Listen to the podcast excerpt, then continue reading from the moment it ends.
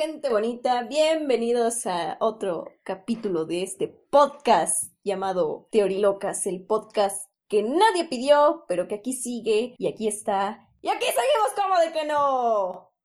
Y bueno, después de esta intro muy alborotada,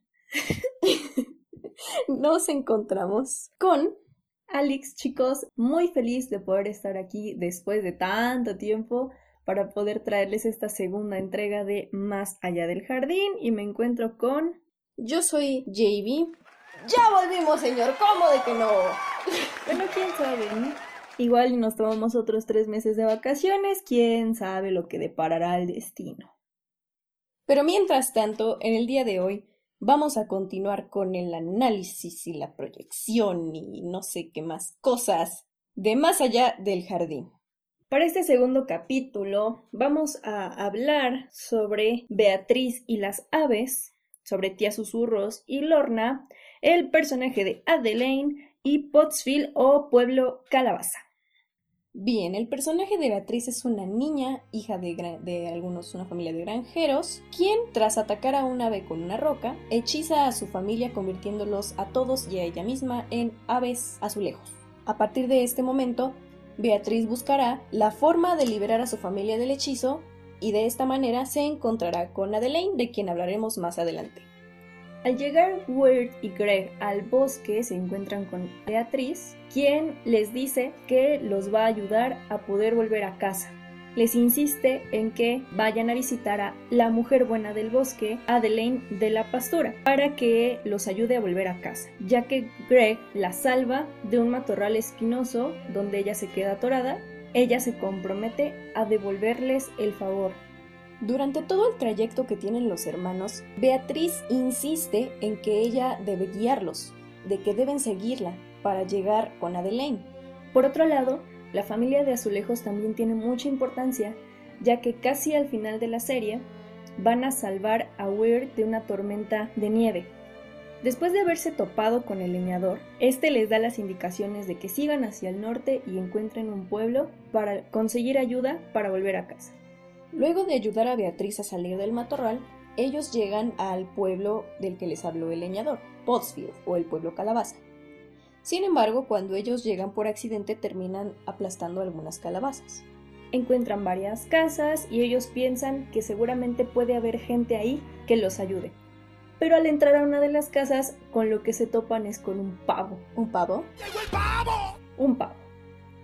Al empezar a escuchar que el pueblo está celebrando la cosecha, cobra mucho sentido ya que en Estados Unidos más o menos las fechas de cosecha coinciden con las fechas de acción de gracias que se celebran siempre cocinando pavos. ¿Pavos? Pavos.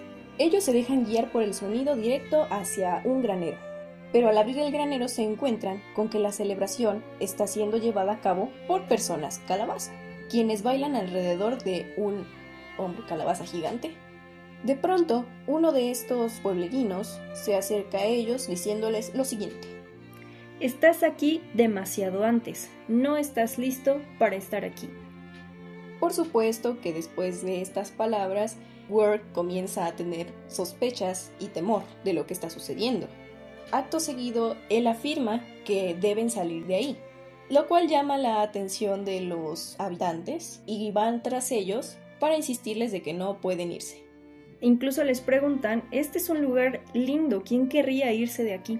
De pronto la gran calabaza cobra vida. Y les dice que es su turno de juzgarlos por haber pisado la calabaza y haber interrumpido la celebración de la cosecha. Y asesinato. No, asesinato no. Pero sí. Les dice que su castigo será trabajo manual y los pone a cavar hoyos en la tierra.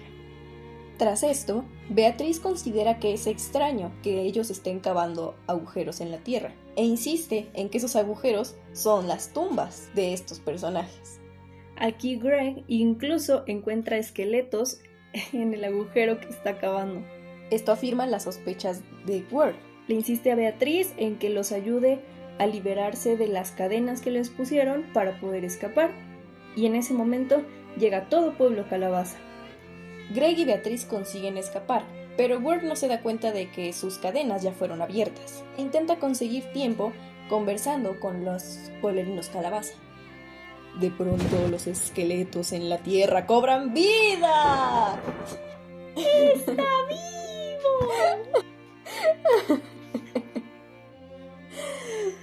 entonces los pueblerinos comienzan a saludar a estos esqueletos, les dan la bienvenida, les dan incluso calabazas para que se las pongan sobre el esqueleto mismo. Y aquí el gran calabaza le pregunta a Weir si está seguro de que quiere irse. Cuando Weir le dice que sí, él solamente le contesta, ya te unirás a nosotros algún día. ¿Sospechoso? En realidad la teoría aquí es que ellos estaban celebrando no la cosecha de los vegetales, sino en realidad estaban celebrando una especie de cosecha de almas. La segunda teoría es que estas almas provienen de las almas que se queman en la lámpara del leñador. Es decir, los cuerpos que se convierten en árboles de Edelwood resultan las raíces de estos árboles, por eso se entierran en la tierra, y sus almas vuelven a ellos hasta haberse consumido en la linterna. Después de esto, los hermanos continúan con su viaje y Beatriz les comenta que para llegar con Adelaine tienen que tomar un ferry. Capítulos más tarde, se encuentran sobre el ferry. Cuando termina el recorrido, ellos comienzan a tener una conversación interesante con Beatriz, donde ella le menciona que todo lo que lo hace parecer un tonto en su mundo, lo convierte en un héroe en este, y le pregunta si no desea quedarse en el bosque. Él le dice que podría ser, comienza a considerarlo y ella muy decidida le dice entonces ya no iremos con Adeline. Durante el tiempo que han pasado juntos, Beatriz comienza a sentir afecto por los dos hermanos. De esta forma nos comenzamos a dar cuenta de que Beatriz realmente no los estaba ayudando, sino que tenía algo entre manos. Al despertar los hermanos se dan cuenta de que Beatriz ya no está, deciden ir a buscarla, Beatriz se adelanta a casa de Adelaine, donde Adeline le pregunta si consiguió aquello que la envió a buscar, que era un niño que se pudiera convertir en su sirviente y la ayudara ya que Adeline está enferma. Se supone que a cambio Adeline le entregaría a Beatriz unas tijeras para cortar las alas de su familia y eso los volvería humanos. En su intento por salvar a los hermanos, Beatriz se ofrece en su lugar y le dice que le corte a ella las alas y ella se quedará a ser su sirviente. De pronto, Greg y Ward llegan a la casa de Adeline los atrapa con una trampa de cuerdas y les dice que va a llenar sus cabezas con lana, los va a convertir en sirvientes. Después de esto, ella comenta que ella solo hace lo que él le pide, haciendo referencia a la bestia. Entonces, Beatriz abre una ventana de la casa y el aire de la ventana provoca que Adelaine se derrita. ¡Caput! Los hermanos logran escapar, se liberan con las tijeras y abandonan a Beatriz. Y es aquí donde Weir comienza a perder la esperanza y se da cuenta que no puede confiar en nadie. Mientras van caminando, de pronto cae un árbol enfrente de Weir y resulta ser una trampa de leñador para hacerles una advertencia. La bestia está lista para hacerlos parte de su oscuro bosque, pero solo si se rinden. Manténganse fuertes en mente y espíritu y estarán a salvo de él. Enférmense o pierdan la esperanza, y sus vidas pasarán a tortuosas manos. Después de esto, Greg y Ward comienzan a buscar un lugar en donde pasar la noche.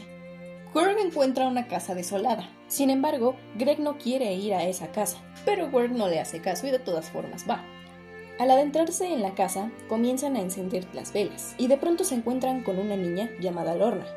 Esta chica les advierte de que no pueden estar en esa casa y que tienen que escapar antes de que la tía Susurros llegue. Cuando la tía Susurro se da cuenta de que están ellos en la casa, les advierte de que tienen que escapar cuanto antes, o alguien se los va a comer. Ellos piensan que es una advertencia porque la tía Susurros se los va a comer. Se dan cuenta de que no es así hasta que se encierran con Lorna en uno de los cuartos de la casa y ella les grita, aléjense de mi Lorna o serán rápidamente devorados. Ellos en su intento por escapar se les ocurre el plan perfecto, utilizar la campana de la tía Susurros con la que controla a Lorna para exigirle al espíritu que salga del cuerpo de Lorna y la deje en paz para siempre. Pero, ¿por qué la tía Susurros nunca hizo esto que era tan obvio y tan fácil? La tía Susurros insistía en tener controlada a Lorna y tenerla haciendo ciertas actividades para mantenerla ocupada y que el espíritu no se adueñara de su alma. Pero en realidad podemos ver que la tía Susurros no es buena. Ella se come las tortugas negras que en el inicio de la serie vuelven malo a un perro que ataca a Weird y Greg. En realidad la tía Susurros se sentía tan sola que sentía la necesidad de tener a alguien bajo su control, asegurándose de que nunca la abandonaran.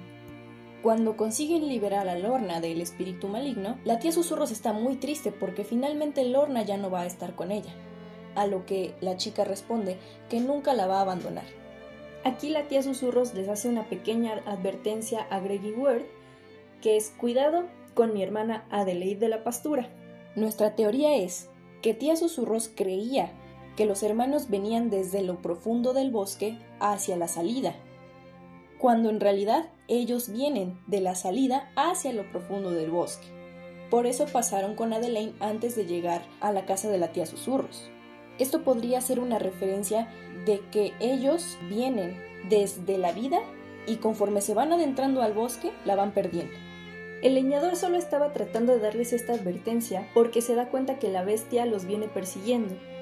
De hecho, este capítulo cierra con una frase de la bestia donde dice solo existe una manera, solo existe un bosque y solo existe la rendición. ¿Por qué la rendición es tan crucial para la bestia? Pues esto lo vamos a resolver en el siguiente capítulo de nuestro podcast, Teorilocas, el podcast que nadie pidió, pero aquí sigue y aquí vamos a seguir como de que no.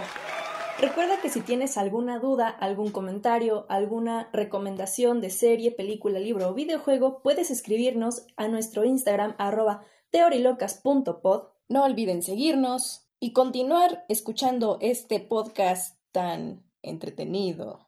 Bueno, entretenido para nosotras, para los demás, quién sabe, ¿no? Todo se puede, todo se puede. Y bueno, chicos, con esto llegamos al final del capítulo de hoy. Nos escuchamos en el siguiente. ¡Adiós!